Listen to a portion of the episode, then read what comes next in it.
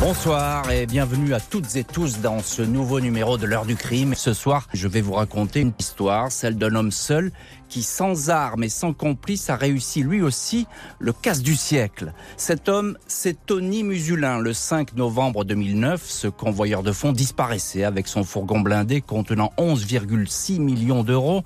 Le braquage parfait, sans bruit, sans menace et évidemment sans laisser d'adresse. La France, mais aussi la planète entière, découvre alors ce scénario presque enfantin qui a permis à son auteur d'emporter une authentique fortune. Le coup est retentissant et tout le monde évidemment veut savoir qui est ce voleur astucieux, ce Tony Musulin que l'on compare immédiatement à un moderne Arsène Lupin, le gentleman cambrioleur. L'histoire va dire que Tony Musulin n'est pas forcément un gentleman mais un voleur hors pair, oui. Il sera rattrapé, jugé, condamné, interrogé, photographié, mais forcé de constater qu'aujourd'hui encore, dix ans après les faits, le convoyeur braqueur reste un mystère. Et cette histoire, un puzzle dont beaucoup de pièces manquent. 2 millions et demi d'euros n'ont jamais été retrouvés. À qui a profité ce crime que cachent les silences de Tony Musulin? L'histoire se casse du siècle est-elle vraiment close? On essaiera de répondre à ces questions avec notre invité, journaliste au Parisien aujourd'hui en France, Damien Delceni, avec nous dans le studio de l'ère du crime. Bonsoir Damien. Bonsoir Jean-Alphonse. On vous retrouve Damien en fin d'émission. Le mystère Tony Musulin. À tout de suite dans l'heure du crime. L'heure du crime. Jean-Alphonse Richard sur RTL. Ce jeudi 5 novembre 2009 au matin, Tony Musulin se réveille dans un appartement vide. Il n'a pas vraiment dormi de la nuit, le sommeil a été agité.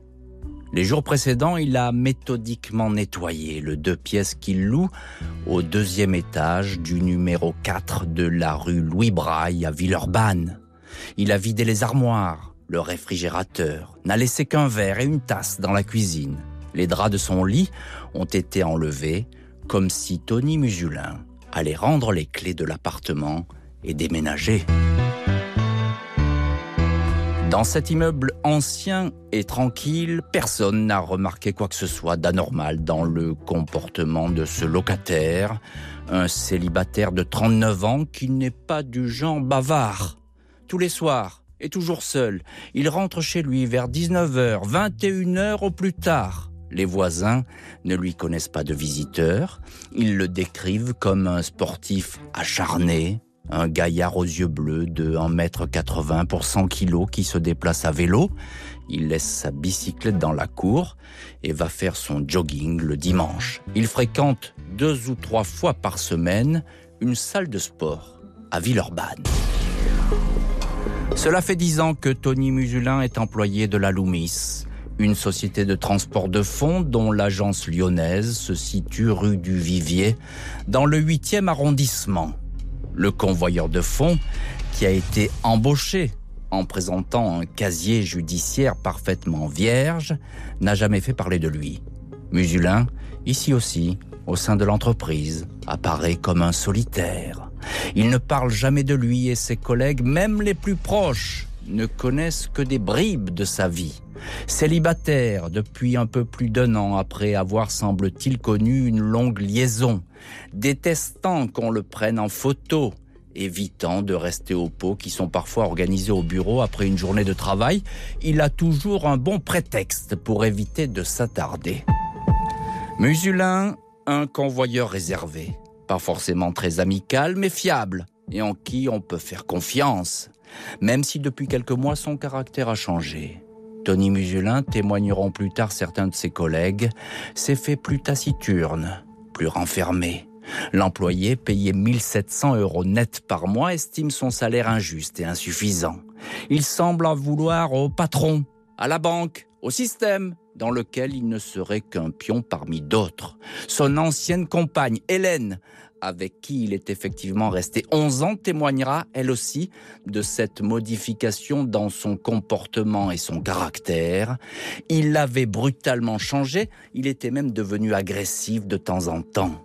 Du ressentiment, peut-être, mais de là à se lancer dans le détournement d'un fourgon blindé bourré de sacs de billets, de là à commettre le casse du siècle, il y a un sacré chemin à parcourir, chemin qu'a pourtant décidé d'emprunter Tony Musulin ce 5 novembre 2009. Ce jour-là, le convoyeur prend son service parfaitement à l'heure. Une journée comme les autres, presque la routine.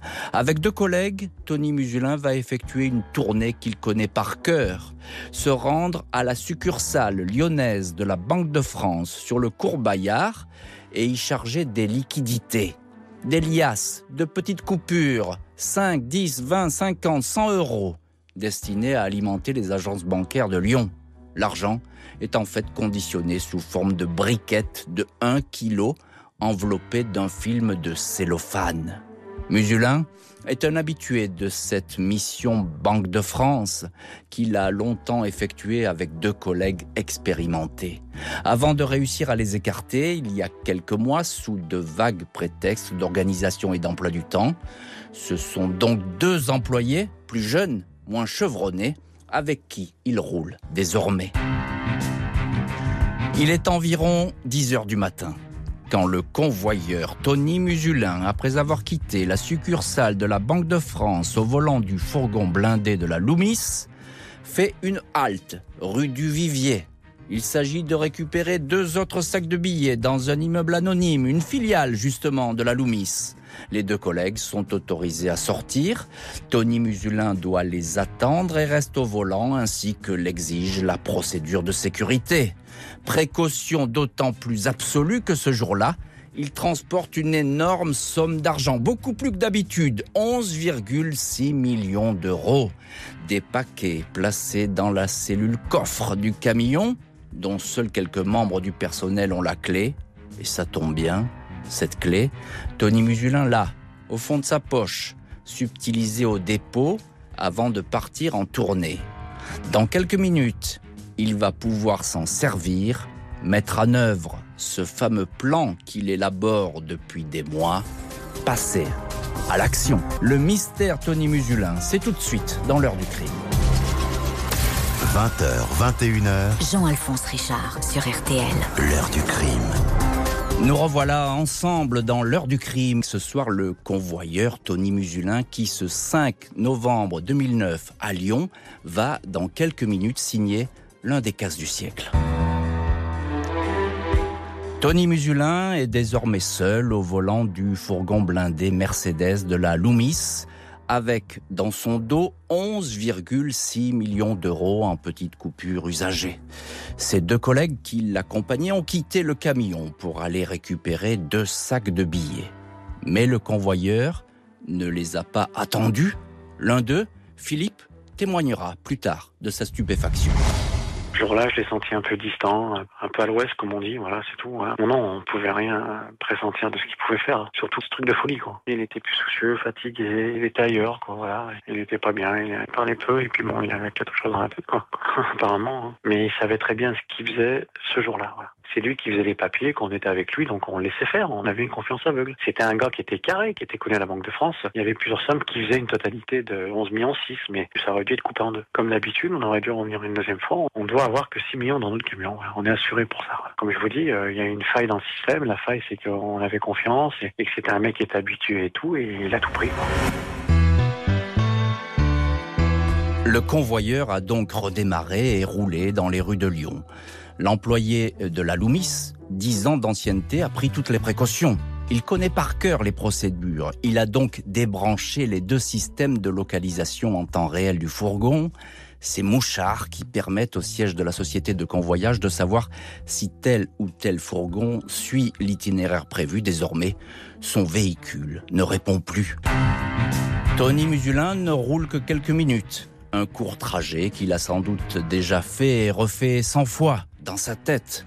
Le voilà au bout de la rue de Montagny, un endroit discret et peu passant près d'une voie ferrée. Aucun témoin n'assiste donc à la scène qui suit. Tony Musulin, dans son uniforme gris de convoyeur, descend du fourgon et ouvre la porte latérale. Avec sa clé spéciale, il déverrouille le compartiment coffre dans lequel sont entreposés 51 ballots de billets empaquetés dans du plastique transparent. Musulin a tout prévu. La veille, il est venu garer ici un Renault Kangoo blanc, le deuxième véhicule de ce type qu'il loue sous son propre nom en trois jours. Le premier, qui devait servir au casse, a accidentellement brûlé deux jours avant l'opération, juste en bas de chez lui. Musulin a même déposé plainte au commissariat quand l'agence de location a voulu déposer des documents dans sa boîte aux lettres. Elle n'a pas trouvé son nom, fraîchement effacé. Le convoyeur décharge tranquillement le contenu du fourgon blindé, toutes portes ouvertes, moteur tournant dans le Renault Kangoo, sans jamais être inquiété ni repéré. L'opération dure moins de 10 minutes. Les 51 ballots de billets sont parfaitement rangés. Tony Musulin repart donc tranquillement. Il ne quitte pas le 8e arrondissement de Lyon, il file jusqu'au numéro 175 de la route de Vienne. Le Centurion est une vaste résidence qui dispose de parking en location. Et c'est ici, dans les sous-sols de l'immeuble, que Tony Musulin a loué un box au mois d'avril, sous un faux nom. Sans doute imaginait-il déjà, à cette date, le gros coup qu'il allait faire et la nécessité dans son plan de disposer d'une zone de repli, d'une planque, le box numéro 105 est donc l'endroit où la voiture relais et son trésor vont être mis à l'abri. Musulin est ici un locataire anonyme, même si lors de l'enquête, la propriétaire d'un box voisin racontera l'avoir vu, à la Toussaint, tirer le rideau de fer pour pouvoir bricoler à l'abri des regards, sans se douter que cet homme, Tony Musulin, s'évertuait à construire une fausse cloison pour y cacher un magot, y aménager une cavité pour y installer une cage de Faraday précisera même son avocat Hervé Bambanast, une cage de Faraday, un dispositif hermétique fait de plusieurs panneaux permettant notamment d'éviter tout contrôle électrique. Et dire qu'il a été présenté à tort comme un être peu intelligent, c'est tout le contraire. On s'est bien trompé sur son compte, commentera l'avocat. Tout le monde, effectivement, s'est trompé sur le compte de Tony Musulin. Ses voisins, ses collègues de la Loumis et même sa famille, on le verra. Pour l'instant, la police judiciaire de Lyon est face au casse parfait. Sans menace, sans cris, sans effusion de sang, un stupéfiant cas d'école.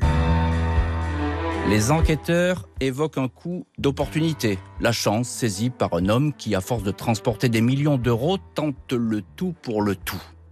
Mais cette hypothèse ne résiste pas aux premières investigations. La seule visite des policiers au domicile du suspect, totalement vide et nettoyé, permet de dire que l'opération a été longuement mûrie, sans doute depuis des mois et peut-être des années. Le nom de Tony Musulin n'émerge pas dans les fichiers de la police. Il apparaît tout juste dans la plainte déposée après l'incendie du premier Renault Kangoo. Deux heures se sont écoulées entre le braquage du fourgon blindé et les premières constatations des enquêteurs.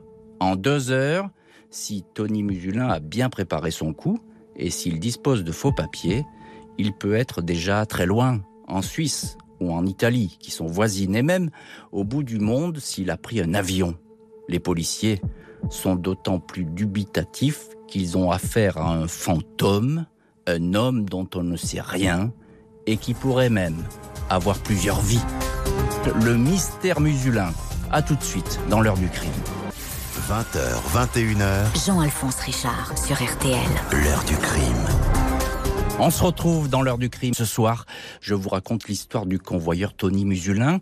Il a donc réussi son coup ce 5 novembre 2009 à Lyon. Un fourgon détourné, dévalisé. L'homme est désormais en possession de millions d'euros. Mais pour combien de temps? Toutes les polices recherchent le convoyeur Tony Musulin. Quelques heures seulement après la disparition de cet homme et de sa précieuse cargaison, 11,6 millions d'euros, son signalement est diffusé. Interpol est saisi, sa photo d'identité transmise à 188 pays, affichée dans les commissariats et transmise aux journaux et chaînes de télé. Le visage énigmatique d'un jeune homme sportif, bouche pincée, cheveux courts. Un visage que reconnaît aussitôt le propriétaire du box qui l'a loué à cet individu. Même si le nom ne correspond pas, c'est bien lui. La PJ va discrètement visiter le box et tomber sur le Renault Kangoo et son chargement de billets de banque. On va compter et recompter. Il y a là 9,1 millions d'euros. Il manque donc 2 millions et demi que Musulin a sans doute emporté avec lui ou placé euh, à un autre endroit. Les enquêteurs gardent l'information secrète. Ils organisent une souricière dans l'espoir que Musulin vienne chercher le magot. Mais il ne viendra pas et l'information finira par sortir. Tony Musulin ne pouvait sans doute pas imaginer que sa planque soit découverte aussi rapidement. Il était organisé, il avait prémédité sa fuite, mais il n'a, semble-t-il, pas pris toutes les précautions. Peut-être a-t-il été dépassé par l'importance de la somme, dit Claude Cato, le directeur de la PJ lyonnaise. Quoi qu'il en soit, personne, pour le moment, ne l'a aperçu, et aucun signalement digne de ce nom ne remonte. On sait toutefois que Musulin a loué une puissante moto, une BMW 800, avec des sacoches latérales et un top case d'une contenance de 46 litres. De quoi faire de la route et transporter quelques briquettes de papier monnaie. Mais la moto reste introuvable. Les enquêteurs s'efforcent alors de recenser les points de chute possibles du fuyard. Ils retrouvent Vinco Musulin, le père de Tony, dans un petit village de Haute-Savoie. L'homme, 66 ans, électricien d'origine croate, vit modestement dans un chalet de location. Il a divorcé de son épouse, une Serbe, il y a une dizaine d'années, et n'a depuis bien longtemps aucune nouvelle de son fils. Il ignorait même que Tony était convoyeur de fonds. Il pensait qu'il tenait un bar dans la région. Très gentil garçon, on pourrait demander tout le monde, tout le monde qui le connaisse. Pas de vol, pas de rien. Il a, il a volé personne, jamais personne. Même pas moi. Il m'a pris un centime de ma, mon porte-monnaie sans me demander, papa, tu peux me donner ou 12 francs, ou 3 francs, ou 5 francs. J'estime qu'il est très honnête, très gentil garçon. Et lui, c'est un économe. Il aime garder ses sous. Lui, pour sortir un centime, il faut vraiment être fort. Tout le monde, il fait une petite connerie dans, dans sa vie. Alors bon, lui, il n'a pas fait euh, mal à personne. Hein. Il n'a pas euh, attaqué un banquier à la banque. Qu'est-ce qu'il a fait? Il s'est amusé, quoi. C'est bien lui qui est passé avec le fourgon, quand même. Bah, bah non, mais bon, il euh, faut avoir quand même courage pour faire ça. Bon. Ah, il est intelligent, ça. C'est normal, il est intelligent. Hein. Moi, je suis pas dans son cerveau. Le frère et la sœur de Tony Musulin, qui vivent à des milliers de kilomètres, confirment qu'ils n'ont plus aucun rapport avec lui depuis des lustres. Une famille dans le désordre et pleine de surprises. Ainsi, Tony Musulin, qu'on croyait sans enfant, a même une fille, âgée de 18 ans, qu'il n'aurait jamais reconnue. Les jours passent et le profil du convoyeur de la Loomis prend alors une toute autre allure. Son portrait est déconcertant. Le convoyeur a un temps disposé d'une dizaine de comptes bancaires. En 2007, il apparaît dans une société civile immobilière qui gère un bar à Villeurbanne. L'établissement est alors tenu par sa compagne avec qui il est désormais séparé et n'a plus aucun lien. La jeune femme tombera des nues en apprenant l'histoire du fourgon. L'enquête montre encore la passion ancienne du convoyeur pour les voitures de sport. Il s'est parfois vanté auprès du gérant de la salle de sport qu'il fréquente d'être propriétaire dans le Nord d'une société de vente de véhicules de prestige. Mais aucune trace de cette entreprise n'a été découverte. En revanche, le simple convoyeur musulin a acheté aux enchères au mois d'avril une Ferrari pour 120 000 euros. Véhicule déclaré volé lors d'un carjacking et disparu. En fait, une escroquerie à l'assurance signée Tony Musulin. Toutes les pistes pour retrouver le convoyeur se perdent dans les sables. Pas de complice en vue, pas de passage aux frontières, pas d'amis connus. Tony Musulin est bien l'auteur du casse du siècle. Mais c'est un hologramme, un fantôme. La police judiciaire va même s'intéresser rapidement à la piste serbe, le pays natal de la mère de Tony Musulin, pays dont il parle la langue, ou à celle du Monténégro, où a peut-être été amenée et revendue la fameuse Ferrari, en vain. Tony Muselin est certes un braqueur intelligent, mais c'est un fuyard fragile. Après onze jours de cavale, il réapparaît au matin du 16 novembre. Il est à Monaco. L'homme a garé sa grosse moto non loin du port Hercule, puis s'est rendu à pied dans la petite église Sainte-Dévote pour prier. Les caméras de surveillance le voient ressortir une heure plus tard. Il se rend à la police de la principauté. La sûreté monégasque, c'est un homme barbu, visiblement éreinté, vêtu d'un pull noir et qui porte un petit sac de toilette qui décline son identité. Je suis Tony Musulin, je viens me livrer à la police. Pas un mot de plus, aucune déclaration. À 16 heures, le convoyeur est remis aux enquêteurs français dans le décor bucolique du jardin exotique à la frontière entre Monaco et la France. Où sont les 2,5 millions et demi d'euros que les hommes de la police judiciaire n'ont pas réussi à récupérer Hervé Bambanast, l'un de ses défenseurs. En ce qui concerne ces 2,5 millions et demi d'euros, il y a un mystère. Manifestement, il manque de l'argent. Où est l'argent? Tony Musulin n'en sait rien. Tony Musulin est un personnage de roman. Il a sa part de complexité et sa part d'ombre. Il a volé comme il voulait quand il voulait. Il s'est rendu comme il voulait quand il voulait. C'est lui qui décide, c'est lui qui a la main. En détention, Tony Musulin s'entretient physiquement, fait de la musculation, lit les journaux, apprend l'anglais. Il est à l'isolement depuis six mois et n'a vu personne d'autre que ses avocats. Maître Christophe Côté-Bretonnier. C'est quelqu'un qui tout de même garde le moral, mais il faut reconnaître qu'il y a des hauts et, des bas. Il y a des fois où tout va bien, puis il y a d'autres fois, euh, on le sent quand même euh, las. Il ne fait pas attention à son look, mais il n'a pas l'intention de couper sa barbe ou de faire un effort sur le point de vue vestimentaire euh, particulier. Il ne va pas aller à son procès en costume cravate, de toute façon il n'en a pas. Tony Musulin racontera plus tard que sa cavale l'a emmené jusqu'en Italie un passage par le tunnel du Mont Blanc, Turin où il laisse sa moto, le train pour rejoindre Naples et le Grand Sud, un hôtel miteux, et aucune idée pour la suite. Le retour à Turin, la moto, puis Monaco. Trajet impossible à vérifier, le convoyeur a effacé la mémoire GPS de la moto, comme il semble d'ailleurs avoir effacé la sienne, pas un mot sur ses motivations, pas davantage sur les 2,5 millions manquants, le reliquat du braquage, comme si ce casse du siècle avait été un casse pour rien. Le mystère Tony Musulin, a tout de suite avec notre invité dans l'heure du crime. Jean-Alphonse Richard sur RTL, l'heure du crime. Nous retrouvons notre invité Damien Delceni, journaliste, chef du service info général au Parisien, aujourd'hui en France, spécialiste des faits divers et qui a travaillé ici à RTL il y a quelques années. Rebonsoir Damien. Bonsoir. Damien Delceni, je viens de raconter euh, l'histoire du siècle, signé Tony Musulin, le convoyeur de Lyon. Et je dois avouer que malgré son exploit, malgré l'enquête, cet homme reste euh, vraiment un mystère.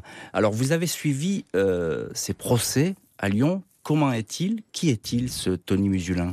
Alors déjà, quand il arrive à son premier procès, il a physiquement euh, changé. C'est-à-dire qu'il a, euh, il a forci, il a une barbe assez épaisse, il a les cheveux qui ont poussé, il a les cheveux assez longs qui sont ramenés euh, en catogan à l'arrière, à l'arrière du crâne.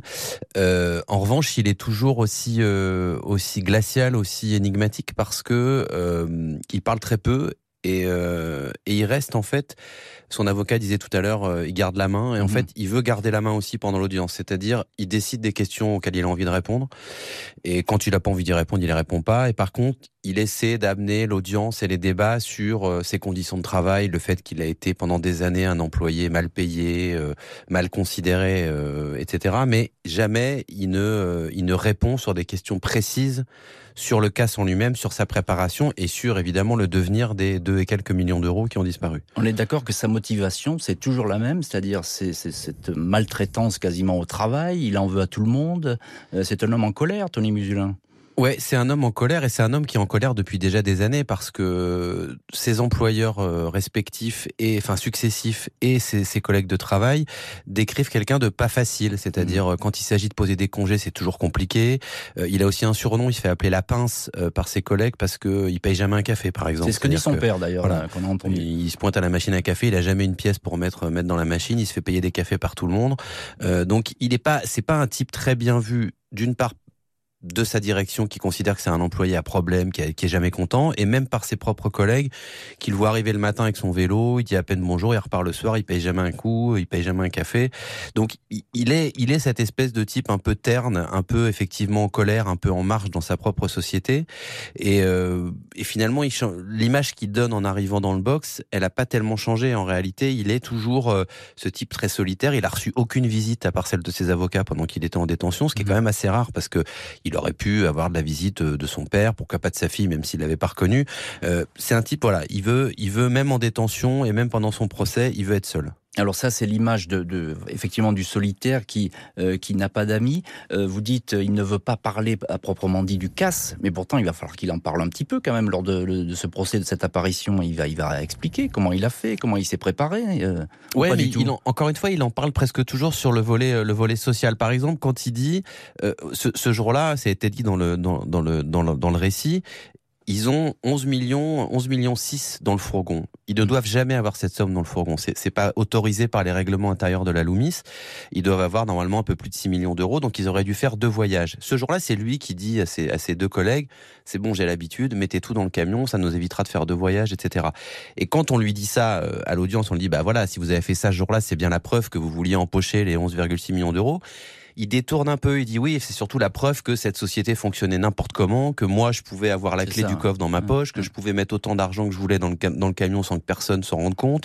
Il explique aussi ce jour-là que les sacs de billets, ils sont jetés à l'arrière du fourgon, c'est-à-dire que normalement ils doivent être rangés dans des casiers fermés, etc. Et ce jour-là, on balance tout à l'arrière du fourgon. Et encore une fois, il dit, bah, c'est bien la preuve que il en est presque à dire, bah, j'ai voulu démontrer en faisant ce casque que cette société euh, faisait pas son boulot. C'est ce que je voulais vous poser comme question, parce que c'est pas Robin Desbois, évidemment, Tony Musulin, mais on a l'impression qu'il a joué avec euh, beaucoup de provocation et qu'il a voulu démontrer les failles d'un système, euh, etc. C'est vrai ou c'est faux Alors, en tout cas, c'est une partie de son discours. Une partie de son discours, c'est de dire, bah, je, il, dit jamais je suis Robin Desbois. Au contraire, il dit à un moment donné, je suis pas du tout ça. Euh, je, j'ai pas pris aux riches pour donner aux pauvres. Mais par contre, il y a une forme de vengeance, c'est-à-dire euh, il considère qu'il a été un employé effectivement maltraité, mal considéré pendant pendant toutes ces années, et sa vengeance à lui, c'est de dire bah voilà, je vous prends mhm. ce pactole et je vous le prends en plus d'une manière extrêmement simple et extrêmement douce, quasiment. Alors le procureur de Lyon va parler vraiment d'un pur solitaire. Est-ce qu'on est sûr aujourd'hui qu'il a agi seul, Tony Musulin? En tout cas, on n'a jamais réussi, enfin les enquêteurs ont jamais réussi à démontrer l'existence d'une vraie complicité active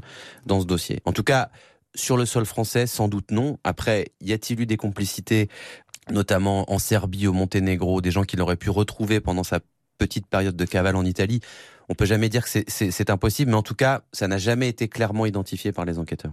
Est-ce que les enquêteurs ont identifié son réseau de connaissances, d'amis euh, euh, Est-ce que ça a été ratissé? On a, on a l'impression que vraiment, alors c'est un solitaire dans son, quand il fait ce coup, mais c'est vraiment un solitaire dans la vie aussi. Ah oui, oui, c'est quelqu'un qui est euh, dont on a facilement retrouvé d'ailleurs que ce soit les ex-compagnes ou, ou les amis. Il y a même, je me souviens, au procès, un de ses cousins qui était agent de sécurité en Suisse qui est venu témoigner, qui était un des rares membre de sa famille à avoir des nouvelles de temps en temps, mais c'était quelqu'un qui effectivement euh, passait le plus clair de son temps seul. Il descendait d'ailleurs, euh, on en reparlera sans doute, mais Monaco n'était pas une, destination complètement hasardeuse pour lui, puisqu'il a raconté euh, pendant l'enquête que il lui arrivait de se rendre régulièrement à Monaco, justement avec sa Ferrari à l'époque quand il l'avait encore. Il descendait le week-end à Monaco, il allait regarder les yachts dans le port et puis il remontait à Lyon après. Donc, et ça, c'était des choses qu'il faisait la plupart du temps seul. Voilà, seul et puis avec toujours ce miroir un petit peu euh, cette envie de luxe, euh, puisqu'on a parlé de sa mmh. Ferrari qui a mmh. fait couler beaucoup d'encre. On y reviendra de toute façon à la fin de, cette interview. Mais euh, la Ferrari, vous parlez de Monaco, il est attiré quand même par ce qui brille par l'argent, Tony Musulin. C'est tout le paradoxe de ce personnage. Il y a d'un côté ce type très gris, avec son vélo, son deux pièces un peu pourries à Villeurbanne, et, euh, et de l'autre qui paye pas un café à la machine, et de l'autre, le week-end, euh, ce type qui monte dans une Ferrari qu'il a acheté aux enchères, qu'il a pas volé, hein, il l'a acheté aux enchères, mmh. et qui descend effectivement, principauté de Monaco, euh, se, se, se, se, coller un peu, se, se frayer avec les riches, qu'il n'est pas lui-même. Et là-dessus, pareil, il est pas, il s'explique pas vraiment. Il dit juste, bah j'aime les voitures, j'aime les bateaux, mais euh, il dit jamais j'aime le luxe. Mais c'est vrai qu'il y, a effectivement ces deux Tony Musulin. Est-ce qu'il a parlé, Tony Musulin, de la manière dont il avait euh, euh, rangé cet argent dans la voiture, ce box aménagé Il y a cette fameuse cage de Faraday qui, qui aurait isolé l'argent de toute recherche? Est-ce qu'il s'est étendu un petit peu là-dessus? Alors, il s'est étendu pas, pas tout de suite en fait. Euh, D'abord, faut savoir qu'au tout début de l'enquête, quand il est placé en garde à vue, pour vous donner aussi une idée du personnage, Tony Musulin, il, signe, il refuse de signer tous ses procès-verbaux pendant sa mmh. garde à vue. Euh, il donnera une explication qui vaut ce qu'elle vaut, mais c'est lui qui la donnera au procès. C'est qu'en réalité, quand il prend la route de la, du commissariat de Lyon avec les policiers à Nice qui doivent le ramener à Lyon, il demande à un moment donné à s'arrêter pour faire pipi sur le chemin de retour sur l'autoroute. Et les policiers lui disent non mais bon, t'es gentil, on n'a pas le temps, il faut qu'on se dépêche. Et à partir du moment où on lui a dit non pour la pause pipi, et eh ben il refuse quasiment de répondre aux questions après pendant toute la durée de sa garde à vue parce qu'il estime qu'on lui a manqué de respect. C'est aussi une, composante du, personnage toujours qui veut, euh, voilà, qui veut être considéré et qui veut, qui veut avoir la main. Et, et ce, alors cette histoire de, de de, de tirelire en fait parce qu'il construit une tirelire dans, le, dans le box avec en mettant donc un double mur avec des parpaings. Euh, il, il, a même euh, prévu d'aménager comme une tirelire une espèce de fente en haut dans laquelle il aurait glissé les billets euh, une fois qu'il les aurait transvasés de son de sa fourgonnette. C'est une idée à la, à la fois une idée de génie. Après ce qu'on comprend assez mal le, le, dans, la, dans le déroulé du casse, c'est qu'en fait tout se passe bien jusqu'au moment où il range ce, ce fourgon dans, dans ce box. On se dit bon bah là en logique il doit ouvrir le fourgon, vider le fourgon dans cette fameuse tirelire. Mmh et puis euh, et puis se débarrasser de la fourgonnette éventuellement qui peut être euh, identifiée et, et, faire ça assez vite. Et en fait, très bizarrement, quand il rentre de ce casse, il garde le fourgon. Il prend un sac de billets parce que ça, c'est, on le saura. Il, il prend un sac de billets avec lui et il décide d'aller manger un sandwich. Incroyable. Euh, J'étais fatigué, j'avais faim, j'avais envie de manger un Incroyable. sandwich. Donc il sort, il va manger sandwich et c'est sans doute ce qui, le, ce qui le perd définitivement en fait. Et il dira d'ailleurs qu'il a manqué de temps. Hein. C'est mmh. bien dire qu'il il courait contre la montre à ce moment-là. Le mystère Tony Musulin. On se retrouve tout de suite avec Damien Delceni pour la suite de l'émission. L'heure du crime. Jean-Alphonse Richard sur RTL. Et on se retrouve dans l'heure du crime sur le mystère Tony Musulin, le convoyeur de Lyon, 11,6 millions d'euros euh, dévalisés dans un fourgon sans euh, tirer le moindre coup de feu. Nous sommes avec euh, Damien Delceni du journal euh, le Parisien aujourd'hui en France. Euh, Damien Delceni, on a parlé de la personnalité de, Tony Musulin, étrange, un homme très solitaire, très mystérieux. Et puis il y a le mystère vraiment autour, alors là, de, sa cavale, parce que là, on va le perdre pendant euh, plus d'une semaine de vue, les policiers. Rien ne filtre, rien ne sort. Qu'est-ce qui s'est passé? Qu'est-ce qu'il avait dans la tête, Tony Musulin, à ce moment-là? On le saura vraiment jamais parce qu'en fait, il, il n'a jamais expliqué ça. Ce qu'on peut imaginer, c'est qu'en fait, il se passe les choses se passent pas comme prévu immédiatement après. C'est-à-dire que quand il a rangé cette fourgonnette dans ce box, euh, qu'il a pris une partie de l'argent, parce que ça on en est sûr, le, le, on retrouvera d'ailleurs des éléments de, de, de, des sacs qui entourent les billets dans une poubelle à l'extérieur euh, de, de, cette résidence à Lyon, avec ses empreintes dedans. Donc on sait qu'il a manipulé ce sac et qu'il a sans doute pris des billets, donc sans doute au moins une partie des 2 millions d'euros manquants. Mais en fait, on pense qu'il il est pris de court et qu'à un moment donné, il il prend une partie de cet argent et il décide de ne plus. Il le dit lui-même d'ailleurs. Il dit je veux redescendre dans le parking pour mmh. récupérer euh, mon argent et il dit je vois qu'il y a trop de policiers autour et il prend peur. Et il, ah, dit, il dit ça. Il a, il a, vu. Il, a, il ouais. a, quand même tenté ce, ce coup-là. C'est-à-dire ouais. qu'il, je pense que quand il revient vers le parking, il entend peut-être juste des sirènes qui sont peut-être d'ailleurs pas pour lui, hein, parce que Lyon c'est une grande ville, il y a des policiers partout. Mais je pense qu'il est plus tellement serein à ce moment-là. Il se dit j'ai entendu des sirènes, j'ai vu qu'il y avait beaucoup de policiers et je me suis dit si je descends dans ce parking, euh, j'en ressortirai jamais. Donc il part, il prend cette moto, cette moto qu'il a louée, cette moto BM avec ses top avec ce top case. Il a d'ailleurs ouais. demandé expressément à avoir un oui, top case ça. sur sa moto. Il a en plus les grandes valises sur de, de chaque côté et donc il démarre sa cavale euh, direction l'Italie. Effectivement, il passe. On retrouvera des traces hein, de, de, de, son passage dans, dans, le tunnel du Mont Blanc. Et puis après, il y a ce billet de train dont on sait qu'il a fait un aller-retour entre euh, euh, la gare de Turin et, et, et le sud de l'Italie vers Naples. Ce qu'il fera là-bas, on retrouvera aussi son passage effectivement dans cet hôtel euh, à Naples. Là, il y a, il y a, il y a des recherches. Un hôtel minable d'ailleurs. Hein. Un hôtel assez miteux. Enfin, en tout cas, quand on a éventuellement plus de 2 millions d'euros en liquide ah, sur soi, on peut prétendre un petit peu mieux. Vous allez en dire en mots. et, euh, et on sait qu'il passe du temps là-bas. Qu'est-ce qu'il fait là-bas? Il n'a jamais voulu le dire. Est-ce qu'il rencontre des gens? Est-ce qu'il y a un rendez-vous pris? Est-ce que parce que il y a quelque chose qu'on n'a jamais réussi à comprendre, c'est pourquoi euh, qui partent de manière un peu précipitée parce qu'ils voient des policiers qui se disent faut oui, mettre au vert quelques jours, certes, qu'il aille se mettre au vert à l'étranger, pourquoi pas, mais pourquoi déposer cette moto à Turin, prendre un train pour aller à Naples, passer deux jours à Naples sans vraiment savoir ce que ce qu'on y fait? C'est incompréhensible. Totalement. C'est incompréhensible et déroutant. Et puis il y a cette question qui revient en boucle où, où est passé l'argent? En tout cas, les deux millions et demi qui n'ont jamais été retrouvés. Mmh. Qu'est-ce qu'il en a fait, Tony Musulin? Alors, vous, vous dites il les a pris, il a pris cet argent Il y a une preuve matérielle indéniable, c'est que les policiers découvrent dans une poubelle qui se trouve à l'extérieur de la résidence dans laquelle il a, il a garé sa fourgonnette, les, les restes d'un sac thermosoudé qui en fait sont les sacs dans lesquels on ouais. range les briquettes de billets. Et à l'intérieur de ce sac, il y a à la fois les empreintes de musulin, ce qui veut dire qu'il a, il a, il a saisi quelque chose à l'intérieur de ce sac. Et deuxièmement, il y a, il y a une série de codes barres qui permettent de reconnaître que effectivement, ces sacs contenaient bien les liasses de billets qui font partie des 2 millions et demi d'euros manquants. Donc, pour les policiers, c'est clair, il y a 2 millions et demi d'euros qu'il a pris euh, dans ses sacs qu'il a mis dans, les top, dans le top case de sa moto et dans les valises de, sa moto et avec lesquelles il est parti. Lui, il a évidemment une version qui est totalement contradictoire avec celle-là. Lui, il dit, moi, je n'ai pas pris un billet de ce qu'il y avait dans ma fourgonnette, c'est-à-dire que tout ce qui a été découvert dans le garage fait partie du butin total. Et s'il manque 2 millions et demi d'euros, il sera très clair. Hein. Il dit, bah, c'est soit les policiers qui ont mis la main dessus et qui se les ont mis dans les poches, soit c'est le propriétaire du box Mmh. Euh, qui ont avant de avant de dire aux policiers euh, d'aller ouvrir le box, qui a ouvert le box et qui a récupéré de l'argent. Mais lui, il prétend qu'il n'a pas pris un centime du butin. Il a laissé entendre aussi que cet argent était peut-être resté dans le fourgon. Euh, enfin, on a, c'est un petit peu bizarre là ces explications. Ça, c'était au départ, sur, mais ce point. après, il a dit, lui en tout cas, il s'est toujours borné à dire voilà, tout ce qui, tout ce que j'ai posé dans la fourgonnette et dans ce box, je n'en ai pas pris un centime. Ce qui est factuellement faux puisqu'il y a toujours cette histoire de sac qu'on retrouve à l'extérieur. Donc là-dessus c'est pareil. À partir du moment où lui il dira tout le temps, il sera, il sera assez constant là-dessus. Il dit moi j'ai rien pris. Alors si ce n'est lui, c'est qui? Qui aurait pris cet argent que tout le monde recherche? Parce que l'avocat de Tony Musulin, maître Bambanast, on l'a entendu tout à l'heure dans le récit, euh, l'avocat lui dit bah ça a sûrement profité à quelqu'un. C'est pas ça s'est pas envolé, mais c'est certainement pas pour mon client. Sûrement, mais en tout cas, euh, c'est pas faute d'avoir cherché. Hein. Les enquêteurs ont, ont, même, il y a même une deuxième enquête qui a été ouverte euh, après la première, euh, spécifiquement, qui, spécifiquement sur, sur, le blanchiment, c'est-à-dire pour essayer de retrouver la trace de ces de ces deux millions et demi. Euh, ça n'a jamais rien donné. Alors, ce sont des billets, c'est-à-dire c'est c'est quelque chose qui n'est pas, ce sont pas des billets numérotés comme on peut voir dans des films hein, des fois. C'est-à-dire que c'est des billets qui peuvent avoir été utilisés maintenant. Euh, euh, on ne sait pas par qui, on peut pas les tracer, on peut pas retrouver la trace de ces billets de banque. Mais mais comme lui s'en est toujours tenu à cette version stricte de c'est pas moi c'est difficile de savoir qui. Est-ce qu'on peut imaginer un magot caché? Parce que euh, Tony Musulin, il a refait parler de lui. Euh, on mm. l'a pas évoqué dans, dans, le récit, mais vous allez en dire un mot. Euh, Damien Delceni, c'était le, le, le, 25 juin 2019, donc c'est récent. Il est arrêté à Londres alors qu'il veut changer de l'argent liquide. Qu'est-ce que c'est que cette opération?